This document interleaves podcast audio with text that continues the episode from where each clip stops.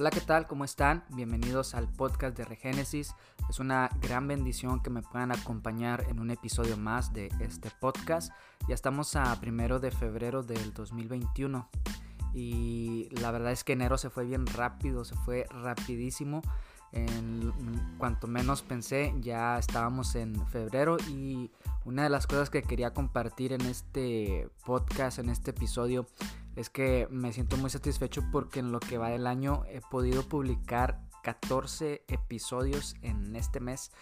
Eh, solamente en este mes de, enero y la verdad es de que me siento muy bien porque esto es muy significativo ya que eh, este podcast lo comencé en el 2019, pero no le había dado seguimiento. Mm, la verdad es que no es tan fácil y se requiere de trabajo, de mucho esfuerzo, de dedicación, de tiempo.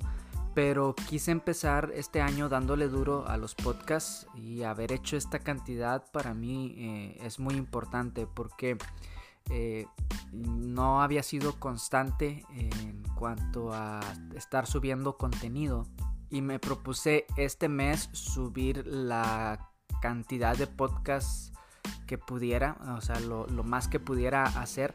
Y primero lo quise hacer porque para mí esto es un símbolo de que quiero continuar y ser constante en el aspecto de subir contenido a, este, a esta plataforma. Los años pasados había empezado bien y de repente me desanimaba por X motivo y una cosa que sí sé es de que esto no va a ser así siempre. O sea, no todos los meses voy a estar subiendo 20 podcasts porque no pretendo cada mes hacerlo. Porque no me daría el tiempo y no es algo a lo que me dedico. Si fuera algo a lo que me dedicara y yo viviera de esto, lo, lo haría. Pero como no es así, pues tengo que reducir la cantidad de tiempo que le dedico a esto. Y al menos quiero hacerlo una vez a la semana o si es posible dos veces a la semana subir un audio los lunes y un audio los viernes. Y hoy quiero subir un audio y quiero aclarar de que este audio lo grabé pensando en que hoy lunes era 2 de febrero. Por eso si me escuchan que en el audio digo que hoy es 2 de febrero, pues no me crean porque no es 2 de febrero, pero eh, quise subirlo para no perder el ritmo, para no perder la constancia en cuanto a esto. Y pues espero que sea de bendición para sus vidas. Es un breve mensaje, es cortito, pero eh, espero que esto ayude a edificar algo en sus vidas, que pueda poner un ladrillo más en sus corazones y que pueda esta semana empezar en bendición.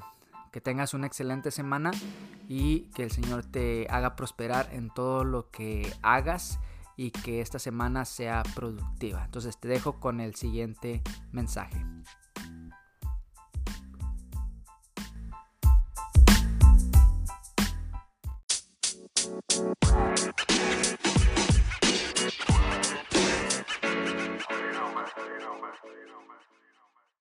Hoy es 2 de febrero y es el día de la marmota. Esta es una tradición que se lleva a cabo aquí en, los Estados Unidos, donde una marmota llamada Phil es sacada de su madriguera en un tronco de árbol antes de que amanezca.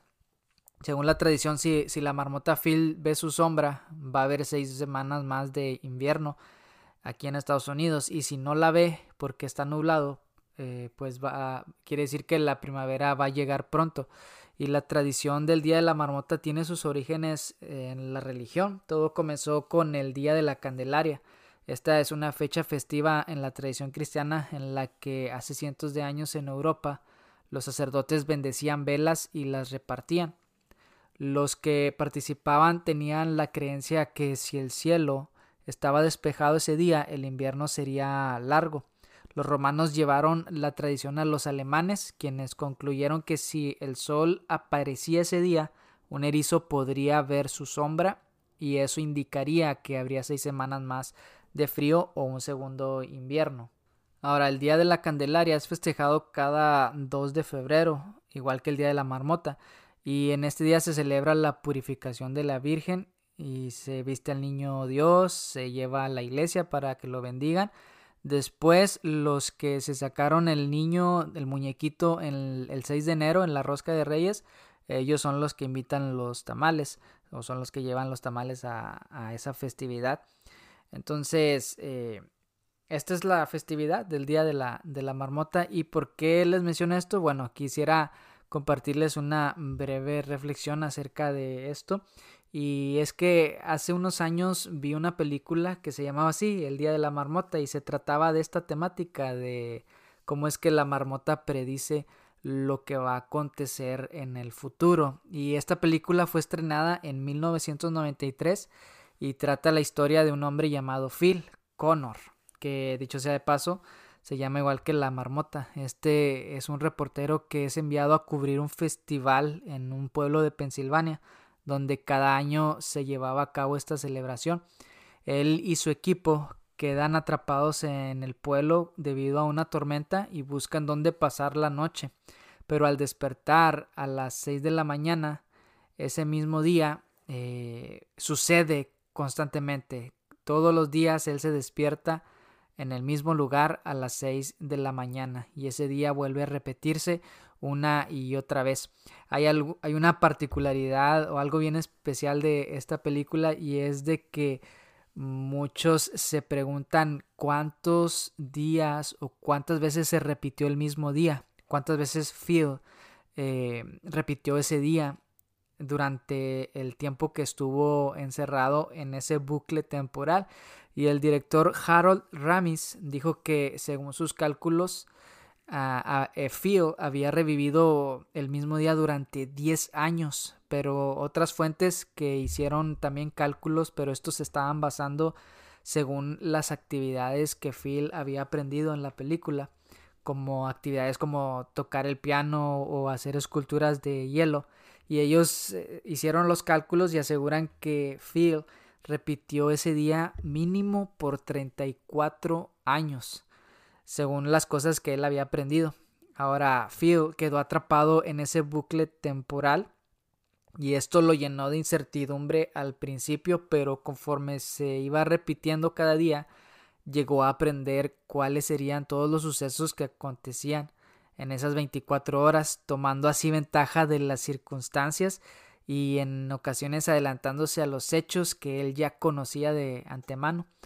Ahora ya podía él controlar ciertas situaciones y había otras en las que no le importaba si fallaba porque el mismo día se iba a repetir una vez más y él tenía la oportunidad de rectificar lo que había echado a perder el día anterior.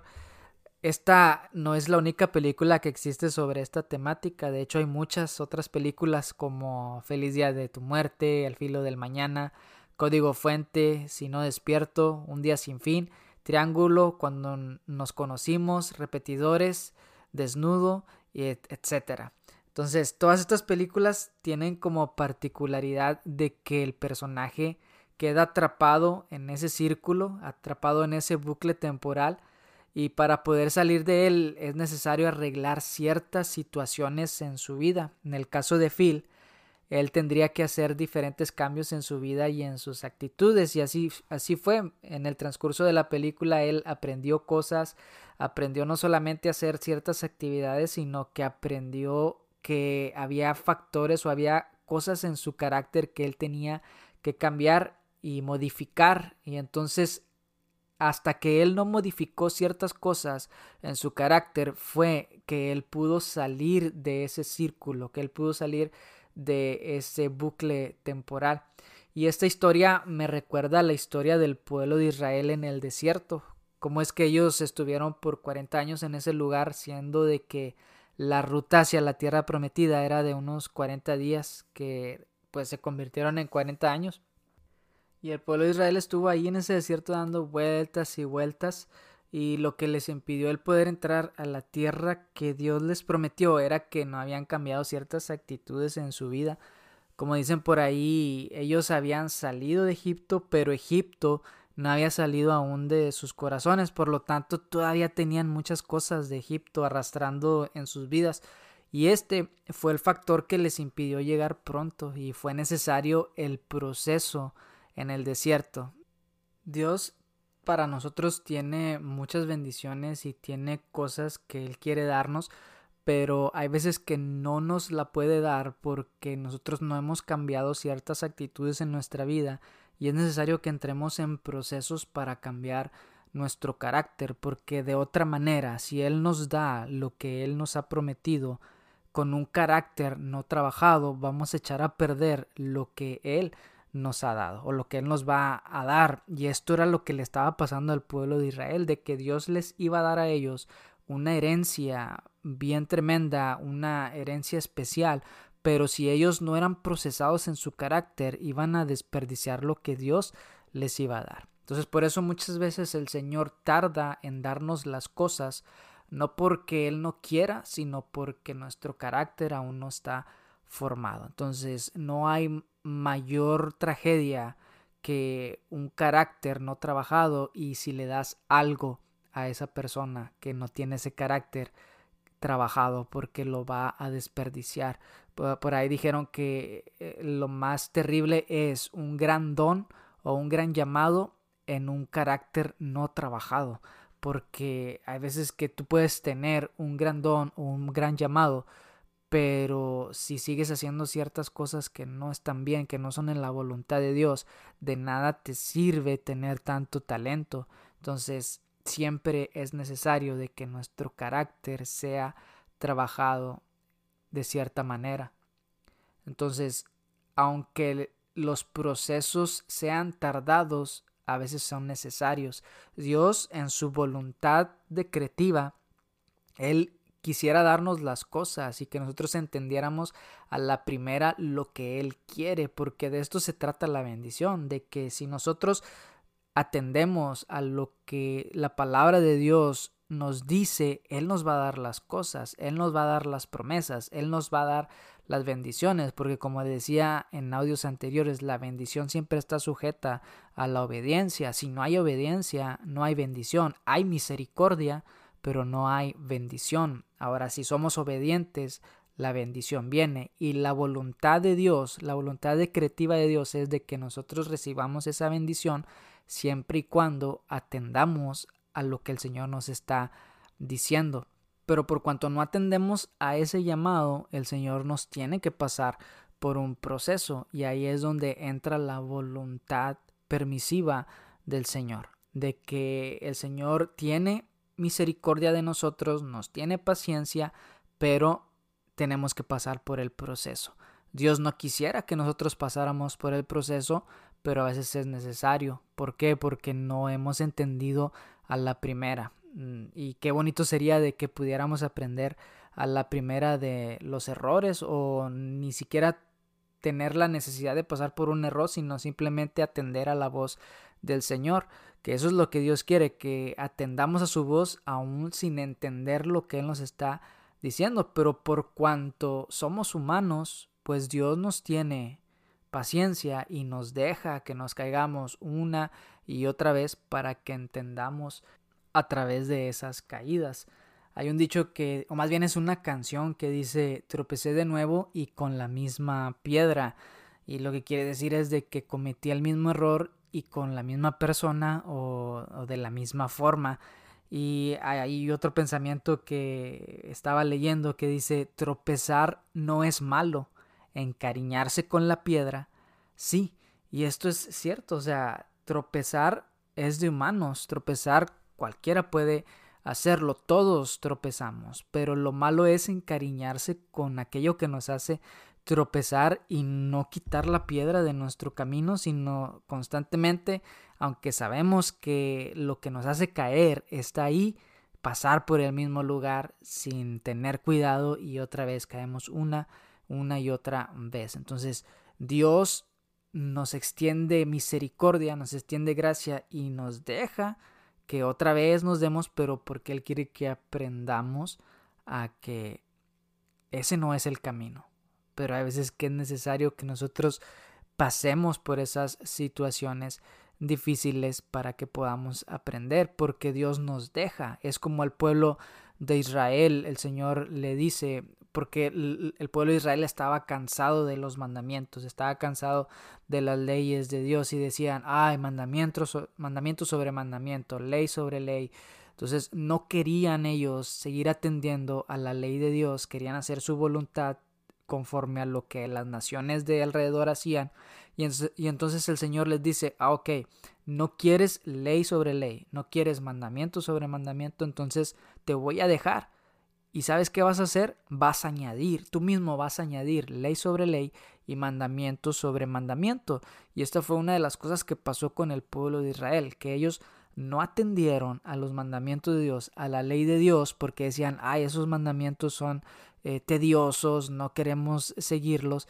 Entonces el Señor dice, ok, mi voluntad es que tú te guíes por medio de, esa, de esos mandamientos, te guíes por medio de esas normas, pero por cuanto no quieres, te voy a dejar que tú te des de topes, que tú te tropieces. Y sabes qué, o sea, el Señor le hace entender de que ellos mismos iban a poner mandamiento sobre mandamiento y eh, mandato sobre mandato y ley sobre ley. Y esto fue lo que aconteció con el pueblo de Israel años después. Es por eso que tenemos o tenían ellos a los fariseos, a los saduceos, a los escribas que habían añadido ley al mandamiento, ley a la ley y mandamiento al mandamiento. Es decir, al, al mandato de Dios, al mandamiento de Dios, le habían añadido mandamientos de hombre. ¿Por qué? Porque el pueblo de Dios había sido rebelde y no había atendido al mandato simple de Dios.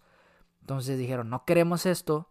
Entonces el Señor los dejó a su propia voluntad, a su propia decisión. ¿Y qué es lo que pasó? De que ellos mismos añadieron más mandamientos al mandato simple que Dios les había dado. Ahora, todos nosotros en determinado momento entramos en estos bucles temporales o por decirlo de alguna otra manera en estos círculos viciosos donde repetimos una y otra vez los mismos errores. Y para romper con círculos viciosos es necesario primero reconocer el círculo vicioso en el que hemos estado y empezar a hacer pequeños cambios en nuestra conducta, crear nuevos hábitos y cerrar ciclos entre más ciclos o círculos cerremos, más podremos movernos a lo que sigue y, avanzar. No sé si te ha pasado que estás escuchando una canción y después esa canción la tienes en tu mente y constantemente está ahí repitiéndose y repitiéndose en tu mente que hasta llega un momento de fastidio en el que ya no quieres escuchar esa canción y dicen los que eh, han estudiado esto que la forma más efectiva para olvidar esa canción es que la cantes toda. Porque si te das cuenta, cuando una canción está en nuestra mente, solamente cantamos una parte de la canción. Entonces nuestra mente lo que está pasando en ella es de que quiere finalizar ese ciclo. Y mientras no lo finalice, mientras esa canción no sea cantada completamente en tu mente, no va a dejar de, sonar eh, eh, dentro de ti. Entonces, esto habla de que nosotros somos personas que tenemos que terminar con ciclos, que tenemos que cerrar círculos, tenemos que avanzar y cerrar capítulos en nuestra vida. Pero la cosa es de que cuando se trata de cerrar capítulos en nuestra vida, quiere decir que vamos a confrontar ciertas cosas del pasado que no nos gustan. Entonces es por eso que mucha gente prefiere pensar de que esas situaciones ya están arregladas cuando no es así y muchas, muchas personas no confrontan las cosas que pasaron en su vida anterior o que, o que no arreglaron y las dejan así y las dejan inconclusas. Entonces ¿Qué es lo que pasa de que eso que no arreglaste en el pasado constantemente se viene a ser presente en tu presente, en el momento en el que estás viviendo, porque nunca cerraste ese capítulo de tu vida, o más bien nunca lo arreglaste, nunca hiciste las paces.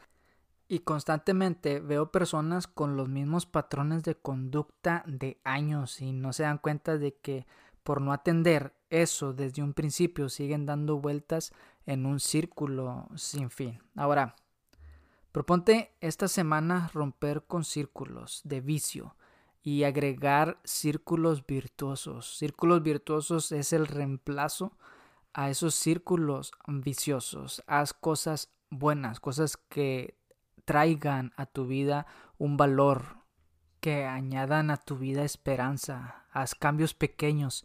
Si quieres romper con el círculo de la mala alimentación, empieza con dejar algo, tal vez la Coca-Cola o las harinas, pero haz algo pequeño que añada valor a ese cambio que tú vas a hacer. Si quieres dejar de ser sedentario, pues empieza con algo pequeño, camina un poco, no es necesario que camines o que corras muchas millas, sino que con lo mínimo que tú puedas hacer el cambio. Pero ahora, si tus círculos viciosos tienen que ver con heridas en el alma que no te permiten perdonar y seguir avanzando, pues rompe con ese círculo venciendo primeramente tu orgullo y reconociendo tu vicio.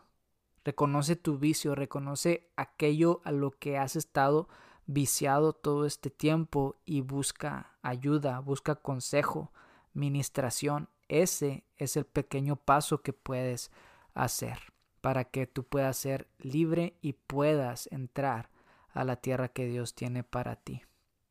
Entonces te dejo con este pensamiento, con esta reflexión y espero que tengas una semana bendecida y medita en esto, medita en la palabra del Señor porque ahí están las respuestas a todas las necesidades del ser humano. Bendiciones. You know,